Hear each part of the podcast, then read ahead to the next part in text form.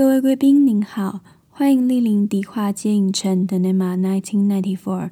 提醒您，电影即将开始，请将耳机戴好，零食备好。观影过程中将提及部分剧情内容，如不能接受暴雷，可先观赏完原片后再行入场。若不慎发生暴雷事故，本影城恕不赔偿，敬请见谅。演出即将于十秒后开始，感谢您的耐心等候。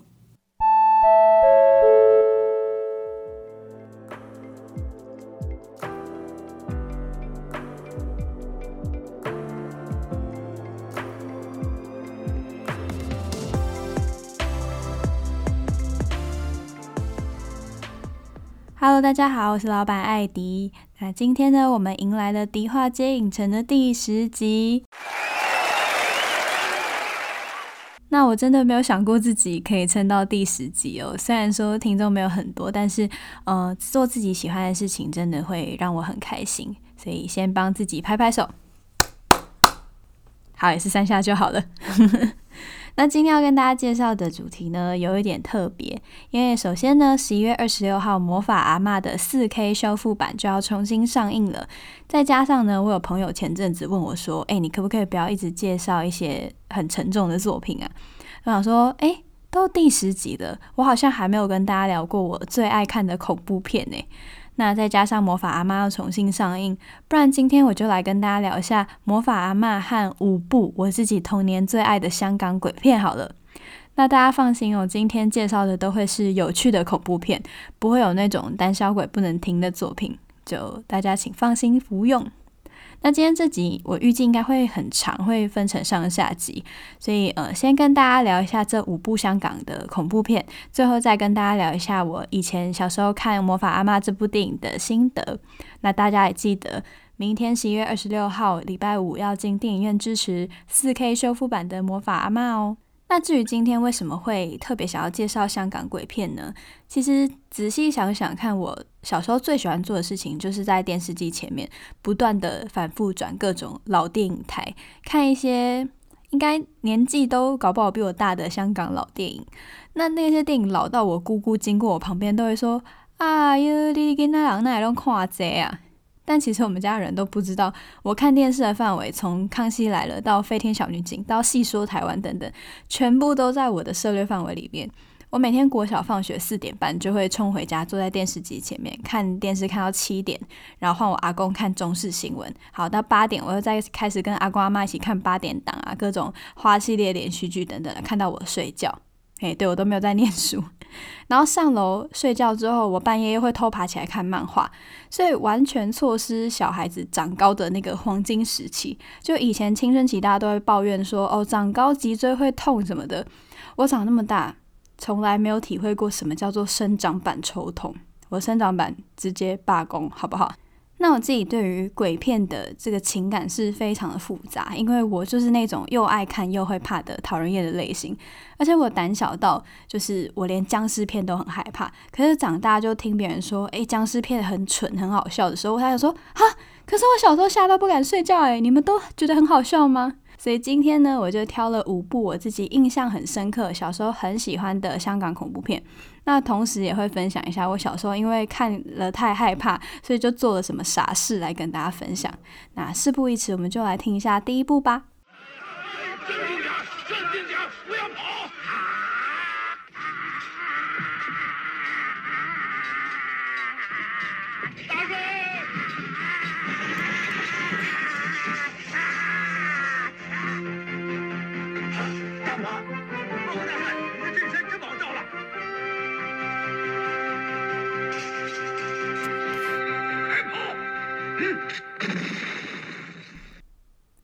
怎么样？你们猜得出来吗？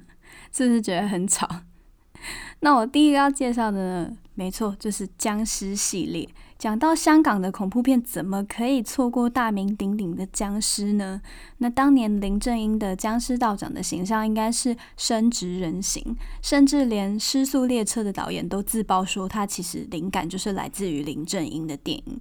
然后小时候真的好怕好怕僵尸和吸血鬼哦。而且我又讨厌蚊子，我觉得我就是害怕一切会吸血的生物。但因为吸血鬼的故事通常就是会描绘成说他们是俊男美女，只是会吸血这样。可是僵尸就是皮肤烂烂的，不笑不走路，然后又听不懂人话。所以我小时候就想说怎么办？我可能遇到吸血鬼还会挣扎一下，跟他说两句英文，说 no no no no bite no bite，my god my god 的。但遇到僵尸我就真的没辙了，无法跟他沟通，好像就只能等死诶。那说到僵尸系列，基本上。我已经分不出来哪一部片是哪一部片了，因为剧情其实都大同小异，就是会有一堆僵尸跳出来，然后神通广大的林正英会出来拯救大家。那小时候我记得，为了怕僵尸晚上会跑来咬我，我都会用棉被把自己整个包起来，连脚底板都要藏好。因为我记得有一集林焕先生就是呃演员吴耀汉，他为了怕鬼找到他，就把全身都涂黑。可是他忘记涂脚底板，所以鬼就闻闻闻就哇就开始暴咬他的脚底板。哦，我真的快吓死了，所以我就把自己包紧紧的，躲在棉被里面憋气。嗯，对，我躲在棉被里面，然后还是要憋气，然后憋到自己受不了的时候，我就会自暴自弃的把棉被掀开，说算了，你咬死我算了，我要睡觉，然后就睡着了，完全没有任何意义。那僵尸系列呢？当年也是因为林正英他的成功，导致香港兴起一波翻拍僵尸片的风潮，大量复制这个成功案例，直到这个话题被炒烂。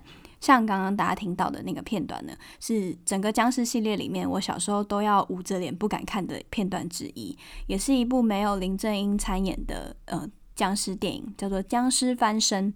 那最后结尾的地方，这部片大概呃最后十分钟都是在跟这只僵尸大战。可是这只僵尸已经完全失去僵尸的特色了，它就是超级无敌，而且它是用走路的，不用跳跳跳，就疯狂到处咬人。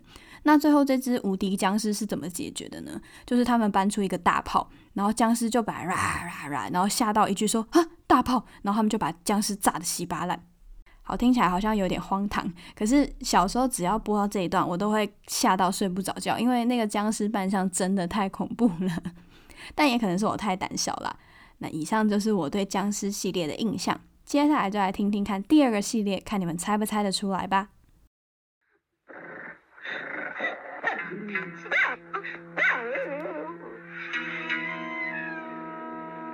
朱秀才。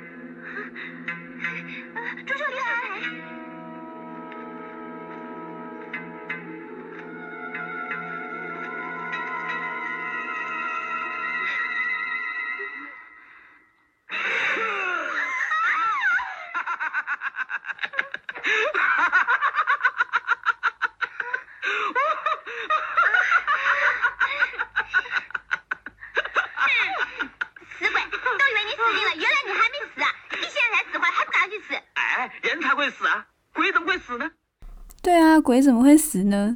那你们听到他的声音，知道他是谁吗？其实我觉得听到朱秀才应该就知道了吧。第二个系列呢，就是很多人都听过的开心鬼系列。但也听哦，他这个片名这么开心，我小时候还是吓到不行。到底有多胆小？那这个电影一开始它是改编自舞台话剧《朱秀才》，那整个系列的特色呢，就是会有演员黄百鸣饰演的开心鬼。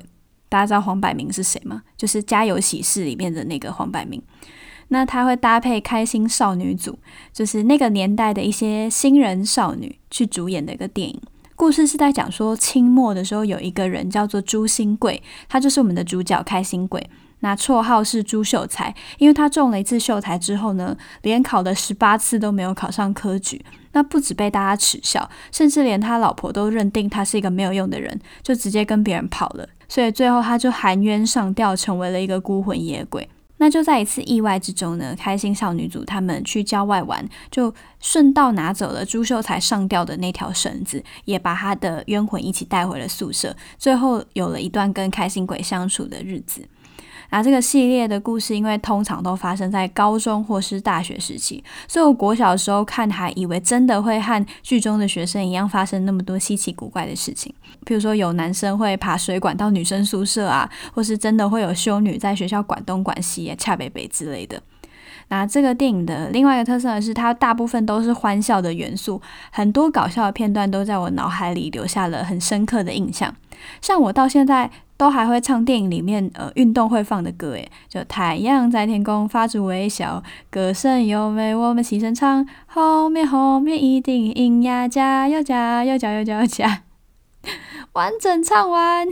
那我连以前学校的校歌都不会唱，但居然到现在我还会唱这个，而且每次都会想说，如果我以前念书有这么认真就好了。但我们今天还是要讲一下小时候，呃，看这个系列会害怕的地方。我小时候印象最深刻的一集就是《开心鬼救开心鬼》。其实，呃，香港的系列就是讲，如果有一个电影很成功，后面就会出现很多大量复制的系列作品。那《开心鬼救开心鬼》呢，就是黄百鸣他们搭档乐队 Beyond 演出。大家知道 Beyond 吗？就是邓紫棋她后来翻唱那首《喜欢你》。黑凤梨这个原唱，那 Beyond 在《开心鬼就开心鬼》里面饰演的是另外一个大学生的乐队，叫做 Behind，就从从上面到变成在后面这样。这个子系列呢是在讲说清末有一个报官，那这个报官的演员呢就是《九品芝麻官》里面那个李公公，李莲英李公公，就是跟周星驰对骂的那个，他到处烧杀掳掠，甚至后来想要非礼一个民女不成，结果反掉落悬崖，最后阴魂不散。那这个报关的铠甲呢，就被 Beyond 饰演的这四个男大生带回去宿舍，想要变卖，然后他们就用衣架把它架起来，然后放在宿舍里面。结果这个铠甲里面的冤魂，它是活的，它每天晚上呢就会从嘴巴里面吐出一根吸管，然后伸到你的肚脐，对着你的肚脐之后就开始吸。然后吸食你的精气，最后就慢慢复活，而且变成一个指甲超长的鬼这样。那我小时候真的很害怕那个爆管，就觉得天哪，拜托大家把肚脐藏好好不好？谁知道 哪里会不会跑来一根吸管吸你的肚脐？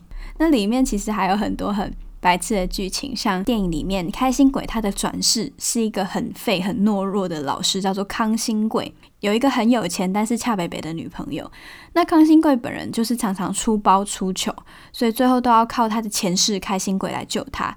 像里面有一个菲佣啊，因为他真的觉得康兴贵太废了，所以每次经过他的旁边就会吐槽他说不像男人。但是后来呃，因为一些意外，所以康兴贵他的灵魂不在了，需要由开心鬼附身在他身上，去保持他肉身的完整。那附身在康兴贵身上的这个开心鬼，有一次要喝饮料的时候，他捞不到冰块，所以他就把舌头伸很长去捞杯子里面的冰块。被菲佣看到，他就说：“这么长的舌头，真正的男人，好智障。”然后他因为太开心了，有一个这么长的舌头，所以他就跑到房间里面去换一些很清凉的衣服出来，要色诱开心鬼，然后说：“Coffee, tea or me。”而且他还好康道修伯找了一堆菲佣来看康新贵伸很长的舌头，就这很蠢的剧情。我顺带一提，这个菲佣啊，他就被那个报官吸肚脐吸干了，这样。那另外这个系列我觉得很特别的地方是，它的国语配音里面夹杂了很多台语，所以你听起来会特别的亲切。像是里面有女主角的表哥，他常常想要陷害康兴贵，那开心鬼为了惩罚他呢，就把坏表哥的屁股变到前面去，然后表哥就很害怕说，哈，怎么都没有人跟我说过我的屁股那么大。然后康兴贵在旁边本来很害怕，结果开心鬼就安慰他说，哎，不要担心，他的卡称一个月之后就会回来了。就一些很有趣的桥段，那我觉得港片会这么受台湾人欢迎的原因，有一部分真的要拜台湾的配音老师所赐哦，因为他们真的太有才华了。除此之外，呃，开心鬼就开心鬼里面，我觉得其实融合了很多很有趣的元素，像是如果你插上那个清官帽子后面的那个孔雀羽毛，你就可以变成隐形人。还有开心鬼中间有一段，因为要跟那个报官对打，所以他就把武松打虎里面这个画的武松叫出来，那画面上就会同时有动画版的武松和真人版的开心鬼同框去打这个报官的画面。其实想起来都是蛮特别的尝试哦。虽然说，呃，这个系列也是因为延伸了太多，导致后面有一点糟心的作品，但真的在我心中留下很多很有趣的回忆，跟大家分享。好，那下一个呢？不晓得对大家来说算不算是冷门，但我是真的很少听到有人在讨论这部片，就一起来听听看吧。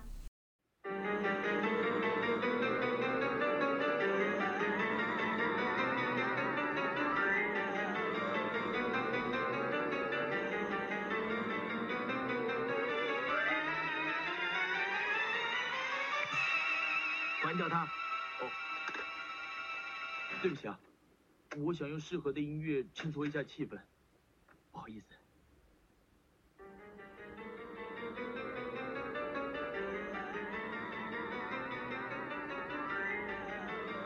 关掉它！我已经关掉了，它是自己响的，你关我的事。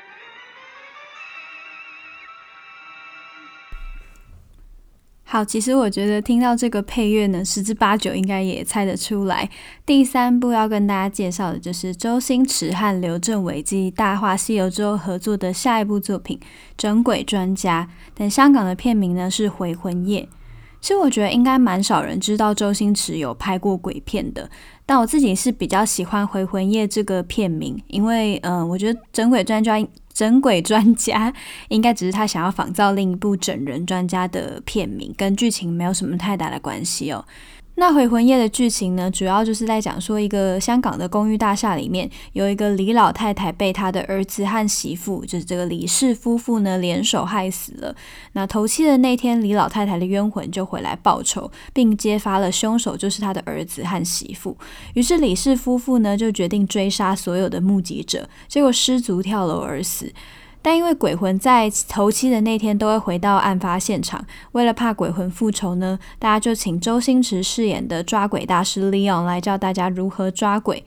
那其实除了莫文蔚饰演的阿群之外，每个人对 Leon 都抱持半信半疑的态度，因为他其实是一个从崇光精神病院逃出来的病人，所以大家都会直接认定说他就是神经病。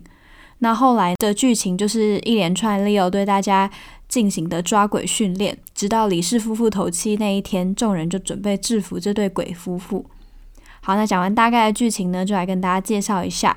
有听我 podcast 第三集的人就会知道说，当初周星驰和刘镇伟两个人第一次合作《大话西游》就惨遭滑铁卢，票房表现完全不如预期。那刘镇伟也觉得自己辜负了周星驰的期望，决定要再拍一部鬼片来弥补他。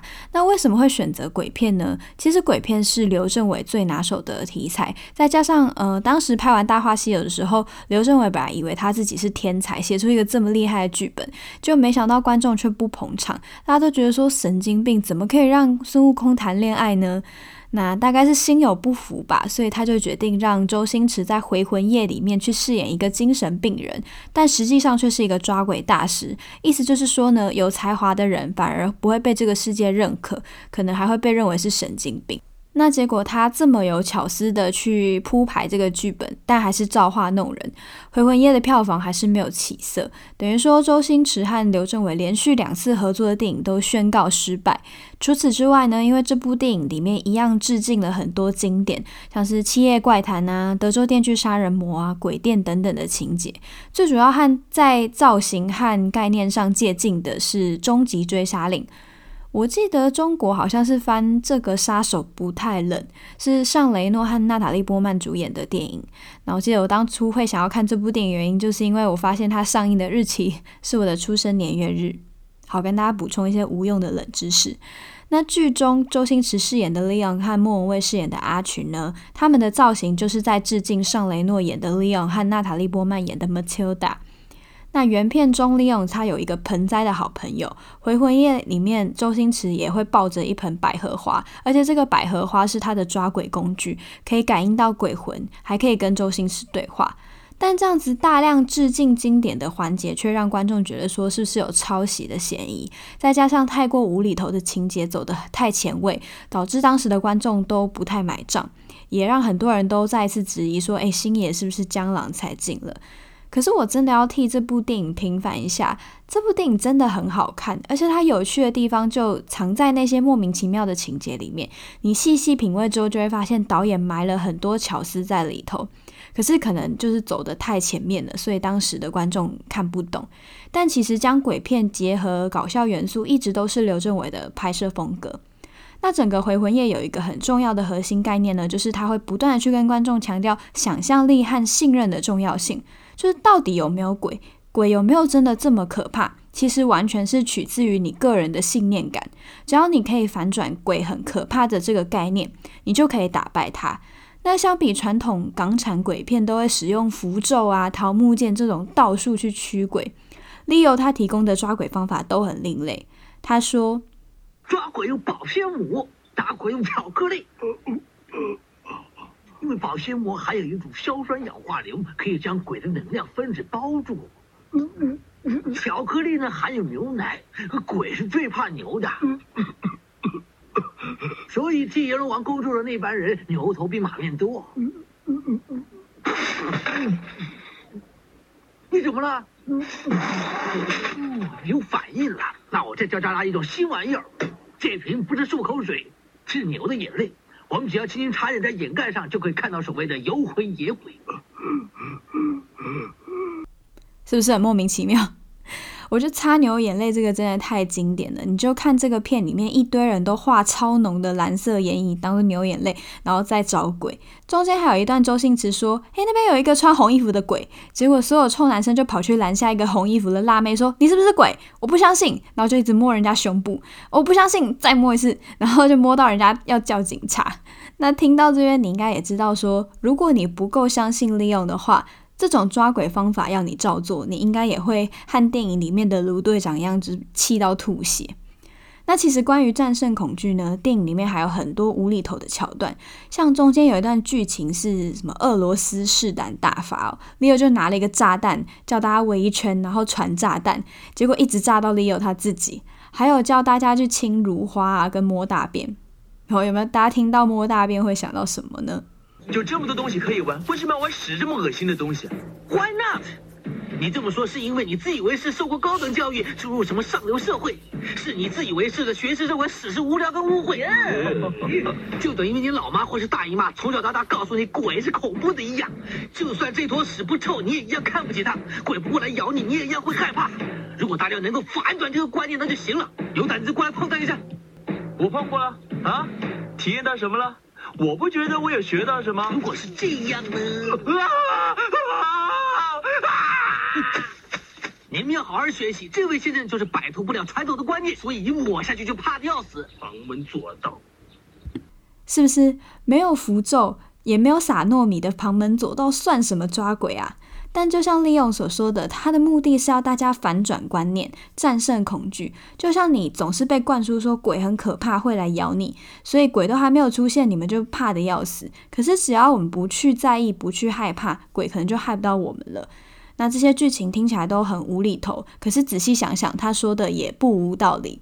我们太习惯这个社会给我们灌输的观念，渐渐失去了思考的能力。像是如果我们看到电视里面有一个角色，他七孔流血，我们就会很自然的把七孔流血和死亡联想在一起。但利用在电影里面就是七孔流血之后马上爬起来跟没事一样，然后跟你说七孔流血是七孔流血，死是死，这是两回事，你千万不要混淆。其实都是在强调说，你相信什么，什么就会决定你的力量。那既然是周星驰的电影，又搭档刘镇伟，其实免不了就是会有各种无厘头的搞笑片段。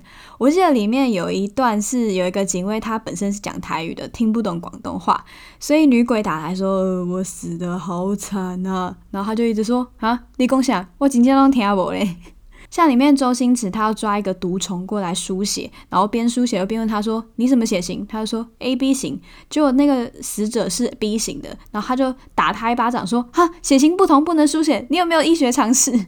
或是黄一飞饰演的警卫误把女鬼认成自己叫的妓女，结果跟那个女鬼发生关系之后，鸡鸡就肿起来的桥段，然后大家就不信说：“你怎么可能下面肿起来又没感觉？”就狂踹他下面，结果他都哭着说没感觉呢。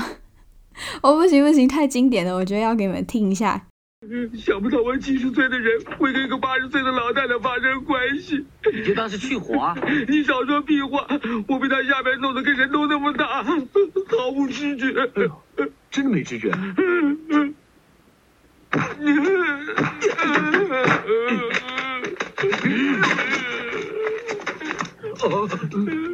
他尿尿了，你看，连尿尿都不知道，我死定了。除了这些搞笑片段之外，其实这部电影里面该恐怖的地方还是很恐怖，像是从头到尾利用他怪力乱神的阴森表情，还有厉鬼的造型，甚至是他们杀人的血腥程度，都是没有在科技的。鬼都仿效德州电锯杀人魔，整路扛着电锯砍人，连最前面李老太太还魂的时候那一整段致敬《七夜怪谈》的画面，也是都害我小时候睡不着觉。嗯，又睡不着，你们会不会觉得我好像都没有在睡觉？但但是回魂夜它最后的结局其实是很讽刺的，就李先生他的鬼魂附身到了利用的身上，所以利用就要阿群赶快用电锯砍死他，这样他才可以跟李先生同归于尽。最后阿群不得已就真的拿电锯砍他了。为什么？因为阿群是自始至终都唯一相信利用的人。但现实很残酷的就是阿群最后被认定犯下了杀人罪，关进崇光精神病院。没有人感谢他，而且他还亲手杀死自己最喜欢的利用。那最后阿群呢，就抱着百合花，望着远方发呆，因为他相信利用有一天总是可以回来。结局就是讲，好人被关进了精神病院，但外面充斥着各种杀人犯跟视钱如命的律师。那其实这部电影类似这样可以细细玩味的地方还有很多，真的很推荐大家去看。